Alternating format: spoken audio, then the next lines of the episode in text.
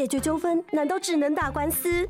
不用那么麻烦，向您传授三字诀 ADR，诉讼外纷争解决机制，像是邻居纷争、消费争议、劳资问题或甚至医疗纠纷，都可以利用 ADR 来解决。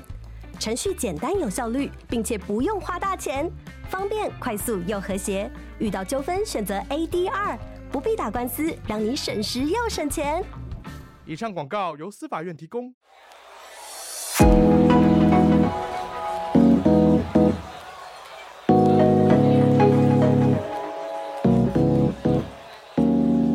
你今天工作快乐吗？快乐是一种能力，热情是一种态度。欢迎收听《快乐工作人》，陪你畅聊工作与生活、商管与学习。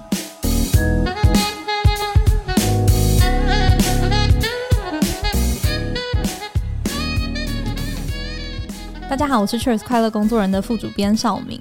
诶，最近天气有点转凉了，不知道有没有听众朋友跟我一样，每天呐、觉得要掀开这个温暖的棉被出门上班，似乎也变得越来越挑战哦。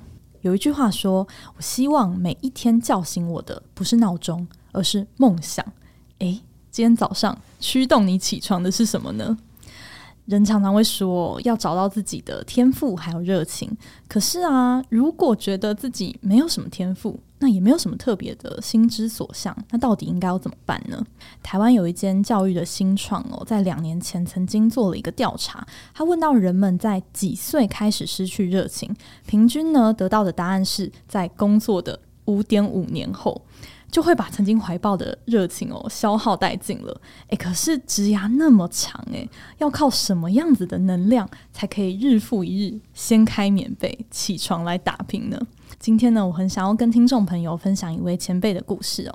他的生涯呢，第一个二十年是一个不爱读书的叛逆小子，那是为了追女孩哦，追到了美国去读餐旅管理。那第二个二十年呢，他在饭店的每个部门进进出出哦，只花了九年，在三十六岁的时候就成为了全台湾最年轻的五星级饭店总经理。第三个二十年呢，他在事业的高峰转入了校园，成为高雄餐旅大学的人气老师。那这位来宾呢，从服务业的第一线从业人员到 CEO 哦，我想人人都要叫他一声苏老师。让我们一起欢迎苏国尧老师。绍敏好，各位听众大家好。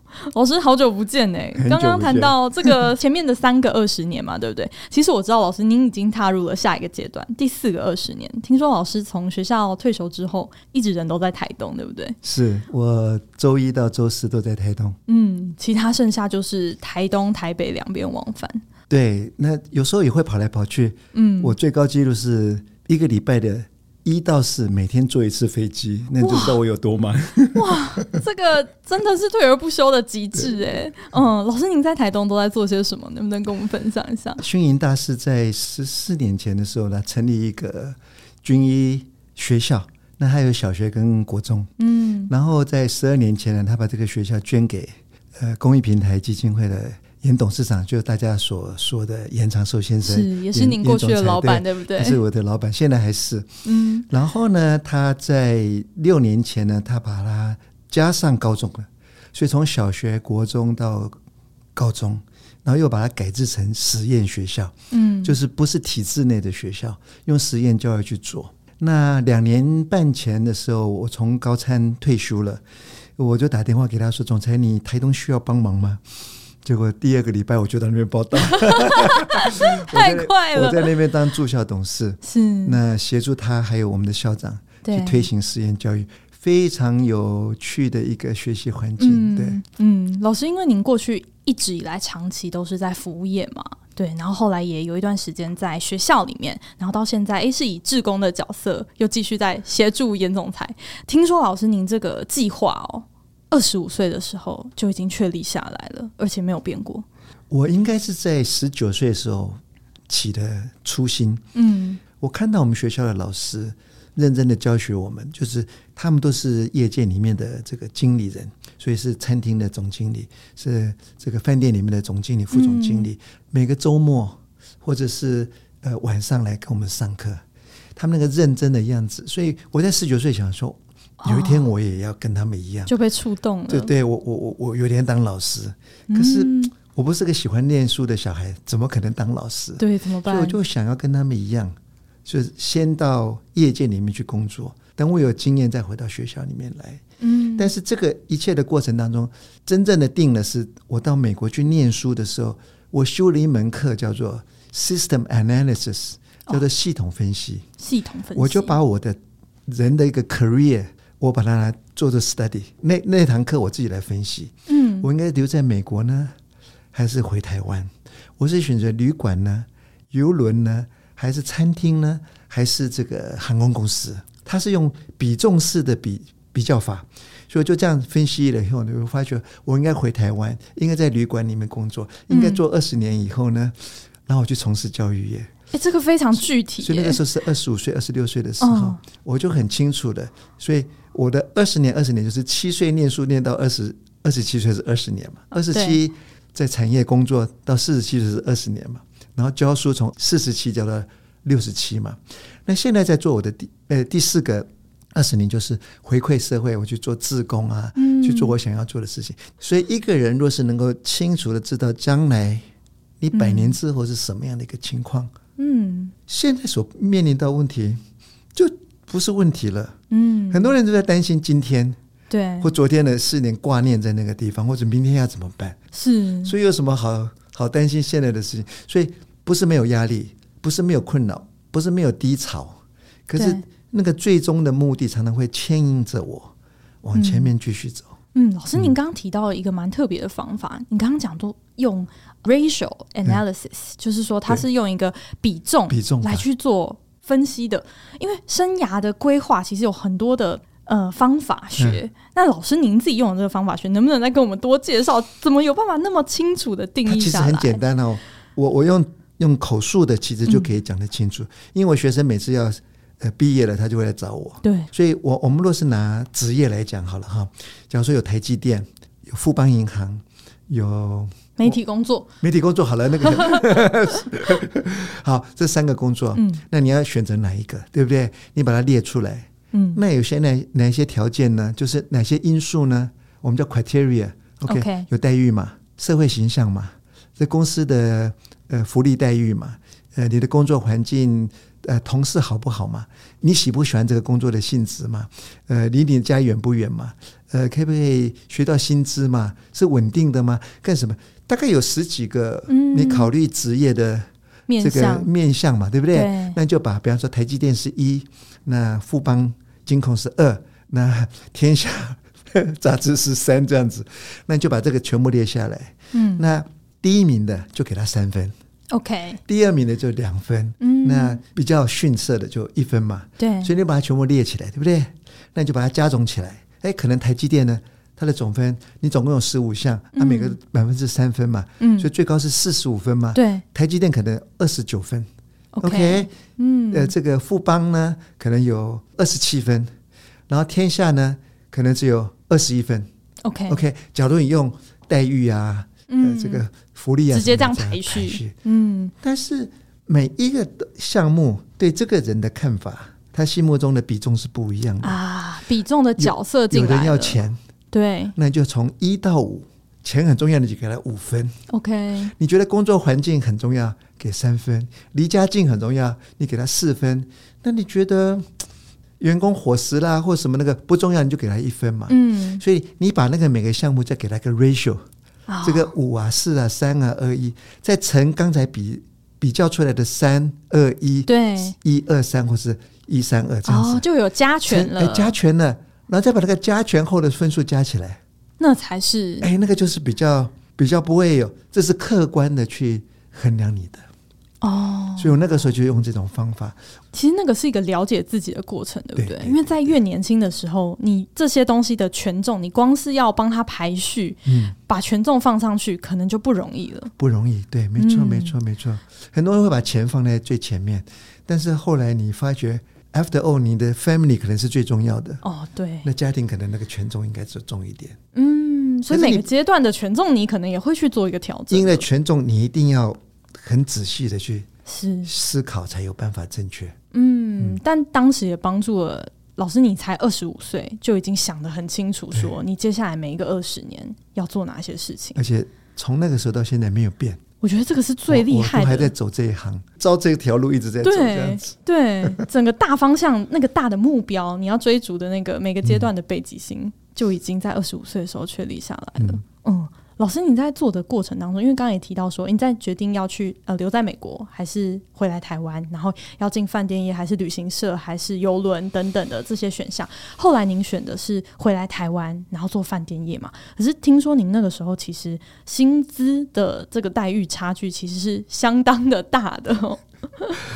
呃，其实薪资的待遇对我的影响不是最最大的考虑，嗯，而是是没人要用我。欸、我我去希尔顿面试，我去来来饭店的时候，就现在台北喜来登，对，他们正在筹备。我去统一饭店，我去那时候的财神酒店，我还去圆山饭店，我去了五个饭店去面试，每个人都说：“哦，苏先生，你资历很好啊，呃，我们现在目前没有缺，你回去等我们通知好了。”其中有个最有趣的是，嗯，台北喜来登，就是那时候叫来来香格里拉，叫我回去四次。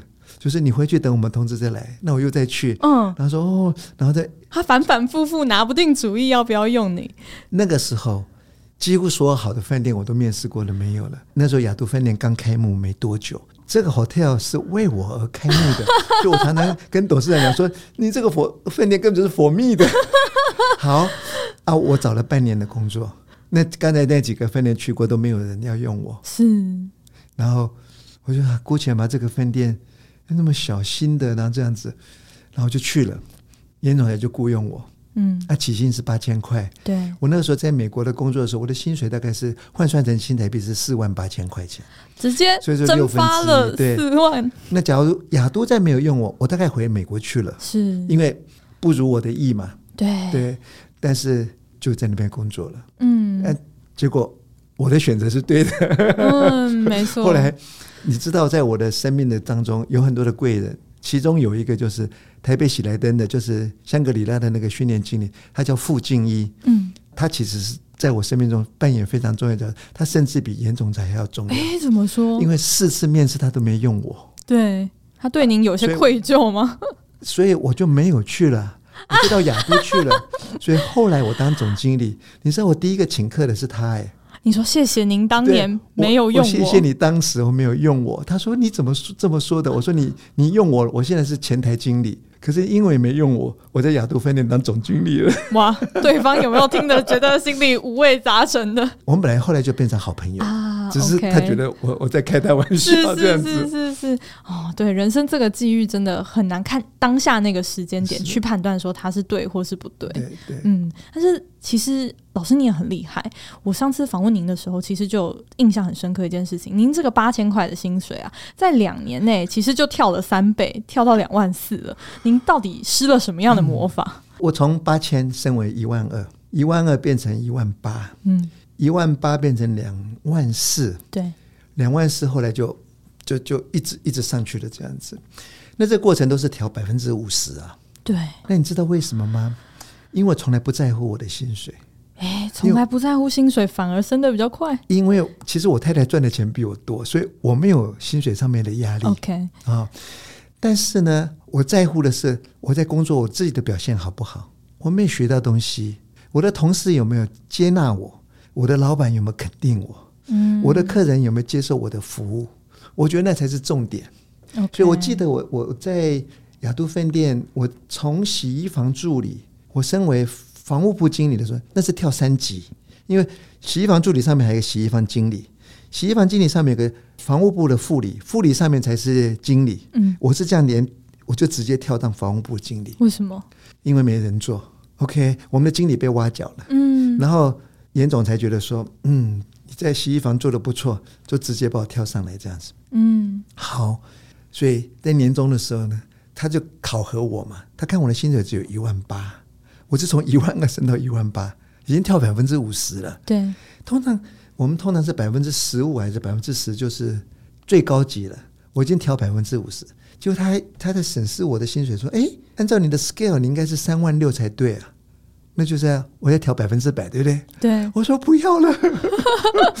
我的更衣柜常常被人家塞东西打不开，嗯、我的车子已经被人家划线了，大家已经嫉妒我的不得了了。对，怎么升那么快，眼红了？对，你再调我一百分之百的薪水，我说不要。后来我们两个讨价还价，嗯，两万四成交，嗯。可是后来就不是问题了。第一个，同事再也没找我的麻烦了，因为大家看到我我在工作上的表现，嗯，我的乐于分享。我的团队的精神，然后我的付出，我我的工作时间跟我我对任何事情的这种努力，都都不是一般人，嗯，就是拿薪水去计算的。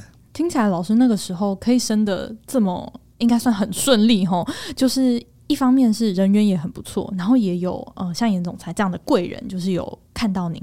您觉得那时候您到底做对了什么样的事情？可以得到这样子的，旁边的人都会大力的支持。我通常不太计较，不计较钱，不计较工作时间，不计较工作的内容辛苦，不计较我付出的会不会有有什么 feedback，有有什么酬劳会回来。嗯，所以我我就不会说患得患失，就说哎，我这么努力，为什么没有人看到我？哎，我我我这么认真，为什么我的薪水这么少？从来不会这样子。那你那时候，所以你的心情就会很愉快。嗯嗯。那您那时候在乎的是什么？其实没有在乎什么哎。哎，那驱动您这么认真努力工作的那个动力是什么？因为我每做一件事情，对方的眼神、他的他的笑容啊，或是他的握手，就是最好的说明了。我我常常很多客人，我以前在柜台的时候，我有我有三个月在柜台工作，很多人跟我握手，哎，有两种方式，嗯，一个是非常用力的，一个是轻轻的握。那非常用力，就把他非常肯定我很很认真。对，那那很用力按，哎，这个握了以后呢，我那个血都不见了，都白的，哇，还很痛，而你还不能表现说我很痛这样子。他他就把他的力量，呃，告诉我说肯定我。对，那轻轻握的通常是把那个五百块钱，或是两百块钱，或是美金十块钱、二十块钱，它折成很小，然后就塞进去，希望别人没看到，那我就可以。有人带他的太太从加拿大。来看我，就专程来看我。有人把他妈妈从纽约跑到台北来看我。嗯，那那还还还，你还需需要什么吗？还需要说有奖状吗？嗯，没有，就就就是。然后我我记得我有一次，呃，我我去开幕那个呃杨森高尔夫球场，所以我有好好几个礼拜不在。我回来说，我员工看到是抱我哎。哦，总经理，你跑去哪里了？好久没有看到你。嗯、我太太从来不会干这种事，可是我的员工 竟然会 appreciate 我的我的这个存在这样子。嗯，绍敏，请问这是钱可以衡量的吗？是职位吗？不是吗？就是非常呃真的、很纯真的一种对方的反应。对，那种 recognition，然后就造成我自己的大家讲的这种成就感，那个 achievement，听起来。老师那个时候不只是把客人当成你很重要的客人，其实你的同事、你的老板，你也都是把他们当成像是贵客一样的，在尽可能的服务。应该是这么说。我在第一线，我自己在做这个 front line 的员工的时候，嗯，客人就是我唯一的。OK OK。可是当我主管的时候，我不可能招呼所有的客人，但是我就照顾我的员工，我我让他们快乐，然后让他们去服务我的客人。我们以前。在饭店早期的饭店呢，客人要睡觉之前，我们会去整理他的房间。嗯，我们就开夜床，就是把他的垃圾倒掉，把毛巾换新的，然后把他的床呢，那个被子呢折成一角，然后把拖鞋放在那里，然后会放一个巧克力糖，是薄荷口味的。嗯，然后就写个小条子，祝你有个甜美的呃这个梦还是什么这样啊，嗯，sweet dream 这样子。可是后来。有些客人喝醉酒了，或是累了，他就躺上去。早上起来，那个巧克力就融在他的头发。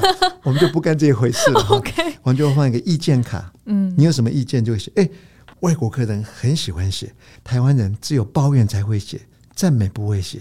可是我们的客人很勤快写这个东西。嗯，好的坏的他就会说。嗯，所以有一次我在台中，就有一个客人，他写说：“亲爱的经理，身为一个专业人士。”提供给房客的这个牙刷太硬了，会伤牙龈。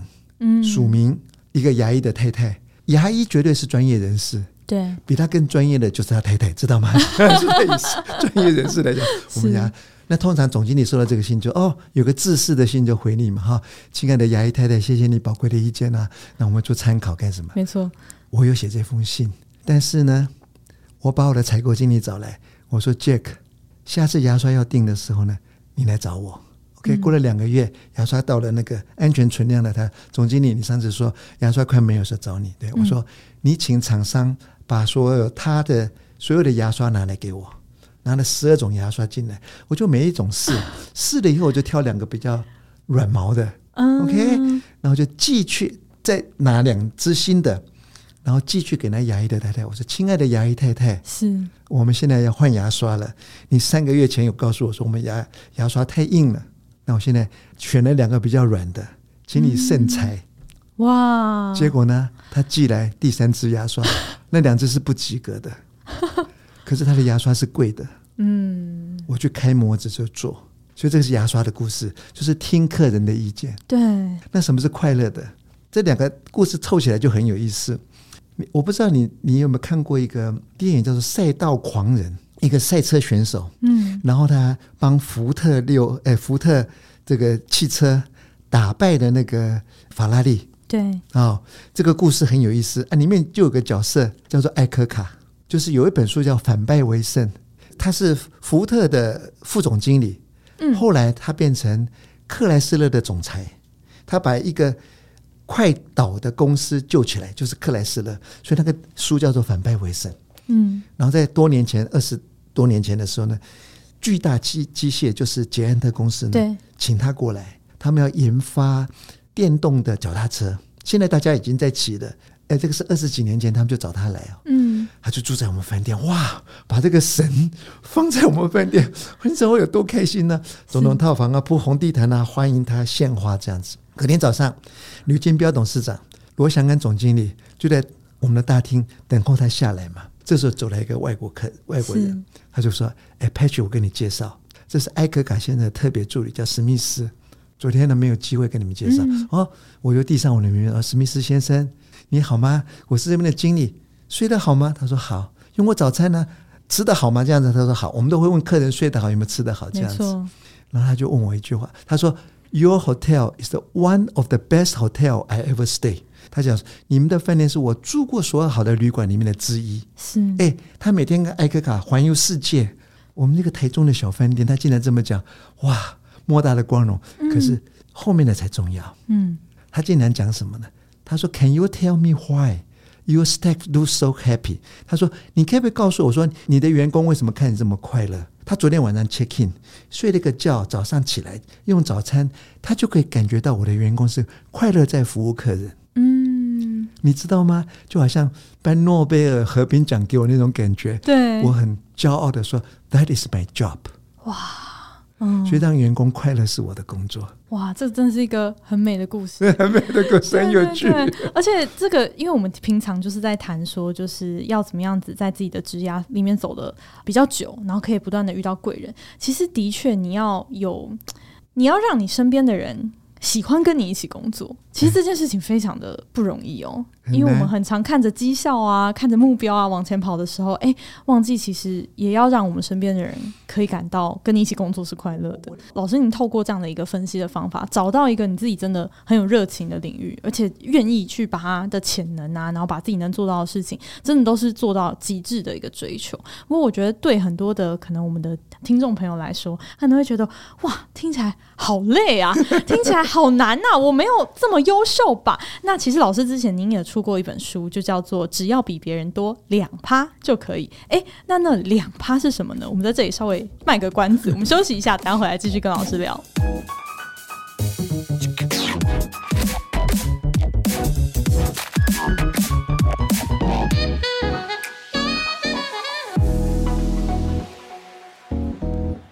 欢迎回来。诶，想问老师啊，在有一些人可能觉得自己真的就是没有这么厉害啦，然后听到老师的故事，可能会觉得说，哎，那个是老师可能天生神力吧？那老师，你之前出过这一本，只要比别人多两趴就可以。其实我觉得这个书名还蛮吸睛的，就是说，哎，我好像不是说我要用力的很过头，多两趴，哎，好像做得到。那老师，你那两趴到底是什么意思？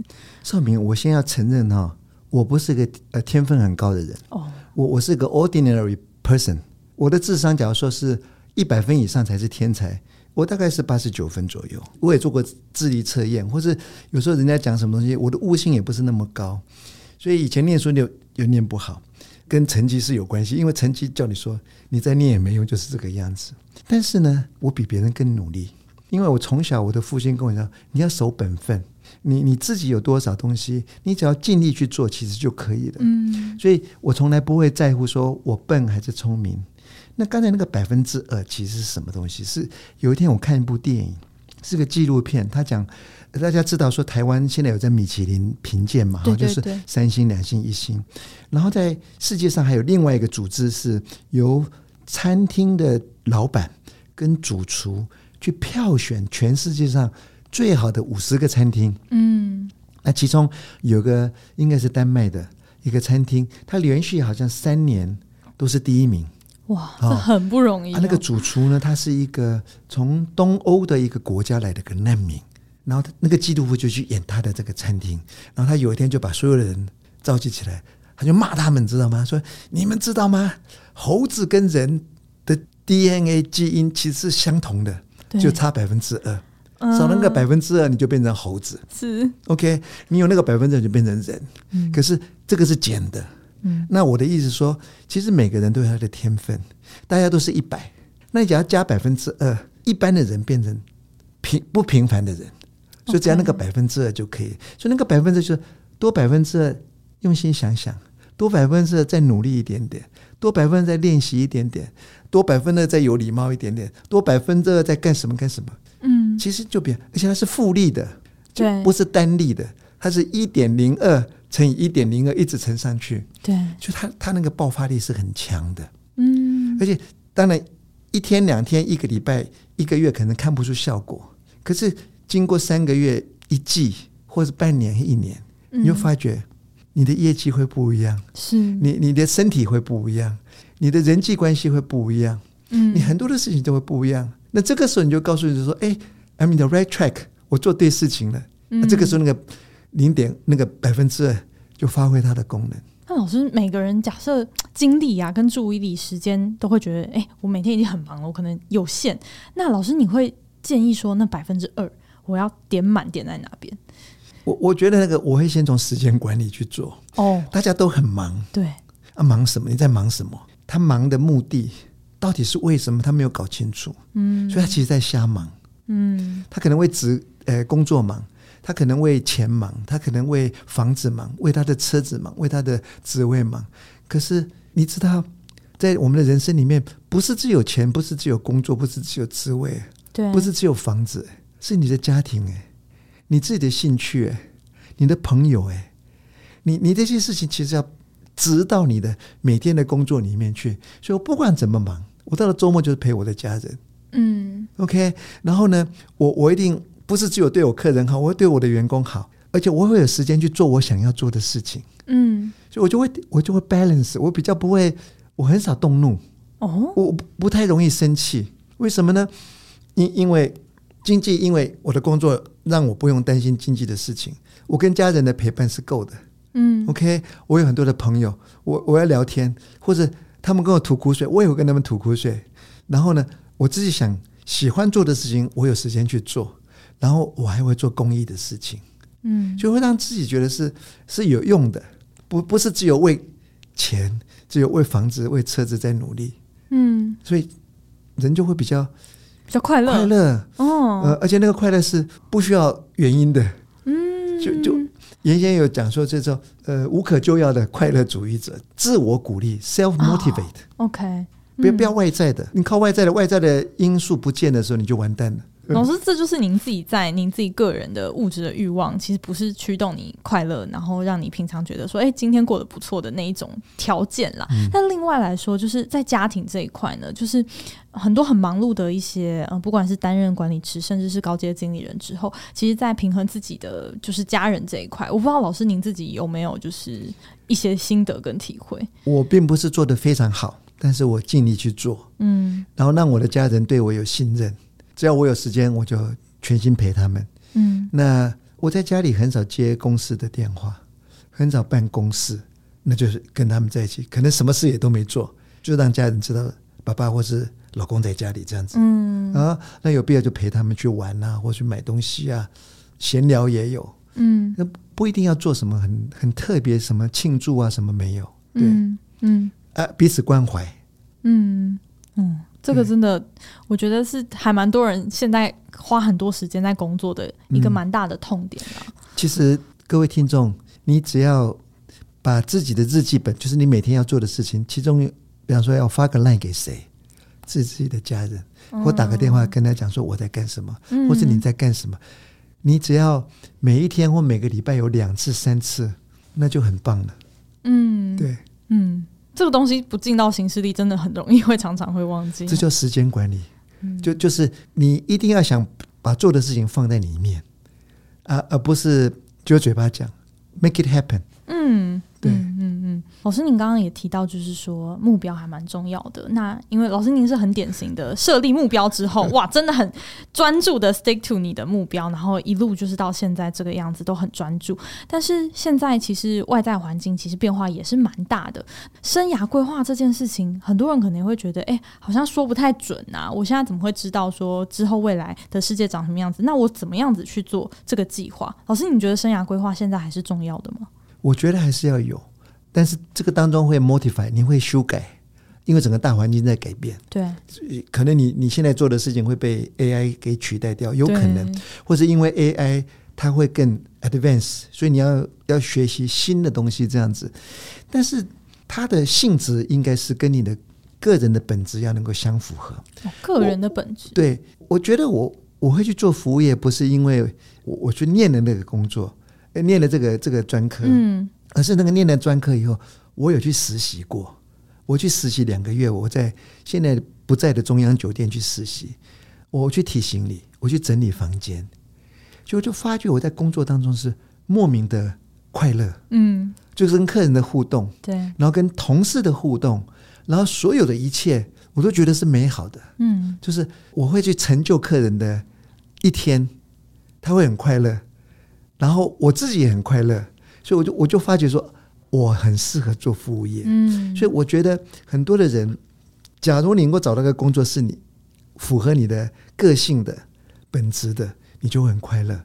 那假如没有办法，因因为你可能念的学科是做这种工作，那你就要从你的兴趣方面去，所以。变成你的工作就是赚钱，让你去满足你的另外一方面的好处，这也没有什么不对，没有什么不对，就是这个是变成你的 tool，是。赚钱的工具。赚到这个钱以后，你又要拨一些时间去做你想要做的，比方说你去骑重机，你去环岛，OK，你去爬山，你去吃刚才讲的米其林呃这个餐厅，或者你去环游世界或干什么，或收集什么样的东西，或者去听五月天的这个演唱会或干什么，对。啊。或者什么 Coldplay 还是什么，是不是？就就是你跑去高雄啊，去去听，或者巨蛋现在开始要了，你你去看球赛或干什么？那你就会 balance 嘛。假如说人的面向，比方说有直癌嘛，你自己的兴趣嘛，你的这个家庭嘛，对，呃，你的朋友嘛，还有你的这个呃公益的事情，你不能只有做两件事，三件不做，你一定要分配时间跟精神，这件五事五件事情都做到。那你就会会很 wholesome，你就会很健康。嗯，大家现在都偏工作，对，工作工作工作。其实我觉得老师你这是很重要的提醒啊。我们一直在谈，比如说职涯规划，嗯、但其实你应该要做的是生涯规划，是你整个人的人生，不是只有你自己在工作这一条马拉松的跑道上面。呃，绍敏，你如果是去找《天下》杂志曾经做过一个这个调查，他他做出来分析以后，他是一个八角形的。嗯，那他就，假如你是个很完整的人。它是真正的八角形，对。那只要缺乏一个，它就凹进去一角，那个是有的。我我不知道，很久以前，大概二三十年前，嗯，我就常常拿那个来警惕我自己说，说哦，这这边少了，这边少了，这边再加强一点，这样子。嗯，嗯，但是那个平衡，我觉得从老师您自己的规划来看，它并不一定是在当下，它八个角都可以是完整的，它有可能是拉长你整个生涯。哦，对对对对对，在不同阶段，对对，嗯，你可能在一年里面，或者一个月里面，或者一天里面，或者一周里面，五个都碰到。对，那也可能说，哦，有几件事情在集中在某些时间去做，是，可是你不能忘记，等到你没有健康了，没有时间了，你有很多钱，你怎么去旅行？嗯，你怎么跟家人在一起？嗯，所以 why 就是 W H I L E，就是趁着你还有时间、跟金钱还有体力的时候呢，做一点不是最顶级的你要的，是 average 的东西，跟你的家人共享一些时时间，享受，其实那就是更好的，不一定要说最极致的。对，嗯，而且我觉得老师您在这边谈的这种平衡啊，也不是我们常讲的说我要准时下班的那一种平衡。哦、嗯，其实是你在不同面向，其实你都还是有投入。瞧，你做的很好，你是可以准时下班的。对，你你的事情都做得很棒，你准时下班，没有人敢讲话的。嗯，对。可是也有人假装加班的，也有啊，那好痛苦、哦，没事在那边。还是难免会有这样子的一个状况啊，嗯，那老师，你觉得现在我们在看待我们自己生涯的方式，有哪些事情是改变，哪些事情是不会改变的？不会改变是人性吧？人常常会有那种惰性，或者是你会去选择你喜欢做、容易做的，对，对啊，那个艰难的或者不喜欢的，你就会放在后面。嗯、有时候要强迫你去做那些事情，就好像不知道也讲说，你每天先把那个青蛙吃掉。每天先把青蛙吃掉。有个时间管理，就是把你一天最难做的那件事情先完成，那你今天就很快乐了。啊，就是要活吃那个青蛙了。哦，OK OK，哎、欸，这也让我想到上次跟老师在聊的时候，老师其实也谈到一个那个大谷翔平在用的那个九宫格的那个曼陀罗的计划表，我觉得对那个也印象很深刻，因为他其实也是跟老师有点像哦，就是在很年轻的时候他就已经把目标设的很明确。对，他十五岁就说他要当八大球团第一指名嘛，那他就是根据那个就是他要的这个目标，呃。往旁边去呃延展，说要达到这个目标的话，那我要做哪其他的八件事情？那这八件事情又再往外延展，说我要做到这八件事情，我又要什么样的条件？然后最后就有一个很大的呃不断的层层往外叠的一个九宫格，然后就会发现很有趣的是，他这个目标设第一指名嘛，可是其实你往外看的话，要做的事情什么捡垃圾啊，要对人有礼貌啊，整理房间，整理房间，人缘要好，这些这其实你往外延展都跟你要达成的那个终极目标是有关系的。我我必须要跟各位听众提醒一件事情哈，九宫格是一种方式，其实人生规划有很多种方式，其实都是对的。那你不要听一个就改一个，嗯，你找到一个就一直做那个就就会成功了。哦，要一直做。对，嗯、很多人说听了九宫格，哦，开始九宫格，那你把原来你所做的事情就放弃掉。其实你原来做的事情也没有错，你继续做也可以到成功。嗯，可是大家都是这样，因为现在就是因为网络的问题，太多资讯了啊，你就被淹没了，你就失去判断力了。对，我不会，我我我相信一件事情，我就一直做，一直做，一直做。嗯，我就不会说哦，有个新的东西，我又会跳去做那个。对对，或者说看到旁边的人他得到什么样子很好的什么一夕致富啊，然后升迁呐、啊，然后哪个产业怎么样怎么样，哎，又分心过去。一夕致富通常不在我的 在我的想象当中，有了我会买乐透了。我有时候也会买一下。对，那我我其实觉得这也是很重要的一件事情，哎，就是说你不管怎么样，你。用哪一种生涯的那个规划的方法学？其实坚持，然后每天的执行下去做，其实比你找到一个很厉害的、很 fancy 的，你又跳过去做，那是来的更重要的。对，因为变来变去是没有办法累积。没错，嗯，执着的去做你选择的那一项就可以了。嗯、对，那假如说你现在还没有，那就可以用九宫格去做，真的，嗯，一定要有方法。嗯，一定要有方法，你才能够 measure 你自己，呃，所做的方向啊，或你达成什么样东西啊？嗯，因为因为总是要衡量一下。对对，嗯，老师您自己在就是职涯当中，因为很早就已经决定好那个目标了。你现在回头来看，你觉得你自己做的最好的一个决定是什么？有没有什么是你觉得如果可以回到过去任何一个时刻，很想跟当时的自己说的一些话？可能是我勇气跟我爸爸讲说，我要到美国去念书吧。哦，因为我不是个念书的料。嗯，啊，当时是为了要去追女朋友，对，才去的嘛。可是我哥哥姐姐都没有出国啊。嗯，那我敢开口，哎、欸，真的是很，呃，很任性哎、欸。可是我爸爸就就答应了。嗯，他也是要我光宗耀祖了，因为我的这个我们苏家。我们这清道光十八年就到台湾来，是。以前的长辈都有去日本留学，我是第一个到美国留学的，嗯，所以我爸爸也觉得，嗯，好吧，就让你去吧。从清道光十八年后第一个去留学的，就哪知道是要去追人家这个失恋去的这样子。嗯嗯，我觉得那一那一刻，我父亲对我的这种呃任性而答应了，真的改变我一生。嗯，然后我的女朋友结婚了，对我的打击是大的，但是也敲醒我了。你不证明你自己是一个。可以做事的人，人家怎么会青睐你呢？哇！所以我没有后悔。嗯，他后来他有回台湾来，他也带他妈妈来。他妈妈是最反对我娶他女儿的。那后面我们在吃饭的时候，他妈妈看我的眼神就说：“哎呀，早知道我女儿嫁给这个人就好了。”其实他女儿嫁给我，没有今天的成就。虽然我的成就不算什么，可是。就没有了，嗯，因为我没有跌倒，我没有那个再爬起来，我没有那种奋 发图强的，嗯，所以人有时候失败并不是坏事，哎，是不能太顺遂，偶尔有点挫折。嗯，我觉得老师真的是一个很容易感恩，然后更很容易感到就是。快乐的一个人吧，因为刚刚老师您提到说，哎，没录取你的那个经理，没追到的女朋友，都是你的贵人呢。后来在你的生涯回回头看，都不是悔恨，都是成就你，然后呃，促使你继续往前的很重要。我连那个上课不听我讲话的学生都是我的贵人，我想了解他为什么不听我。为什么睡觉？嗯、为什么不来上我的课？这样子，嗯嗯嗯。那我觉得除了乐观之余，老师也一直都在追求一种，就是哎，再多做那么一点点，对，多做那两趴。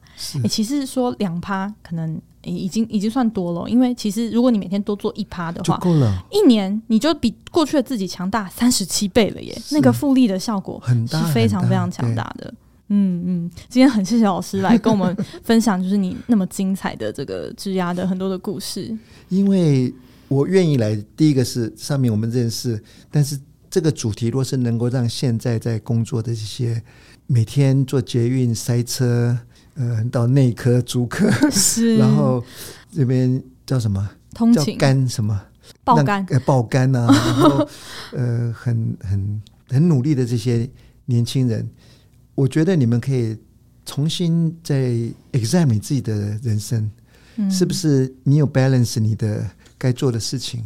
你会发觉工作不是唯一的事情，嗯，这个时候你人会好一点点，对，你会发觉你你的比会慈祥一点点，你的笑容就会多了，你你旁边的人会觉得说。你好像变得快乐的，嗯，你你的笑容，人家觉得说，哎、你怎么人人都改变了？因为你是个快乐的人。我觉得我们常常在讲，就是以终为始这件事。对，以终。那我觉得今天老师跟我们谈到的这个终，它并不是说你职涯要到哪一个职位，或是你要赚多少的钱。其实你整个人生是不断的在选择，然后跟平衡。你最后想要呃追求一个怎么样子的，在每个面向你想要达到的这个境界，是其实你必须要同时的也放到。你的这个终的考量里面，那在你有这个比较明确一点的目标的时候，诶，不管是不喜欢的工作、不顺遂的呃人事物来袭的时候，你还是会一直跟着你的这个目标，然后很专注的。嗯，去追求是那后续的，不管是别人觉得你，哎，你在这个领域做得很卓越，或者说，哎，钱也来了，然后成就也来了，升迁也来了，这才是后面会跟来的一个结果。甚至没有来都没关系，嗯，因为你很精彩的过了你的一生了，是，对啊，你很快乐的过了你的一生。我有时候跟我同事在谈，我说，我现在回顾我的一生，我觉得一点都不后悔，而且我我觉得非常的。满足，嗯，我所做的事情这样子，嗯，我想这才是大家追求活过这一生，来这个世界上走一走，想要追求的一个终极的目标。很谢谢苏老师的分享，谢谢。嗯，那如果我们的听众朋友对这集的节目有任何的回馈跟想法，或是哎还有一些意犹未尽的地方想要请教苏老师的话，很欢迎在你现在收听的平台留言给我们。那我们就下一集再见喽，拜拜，拜拜。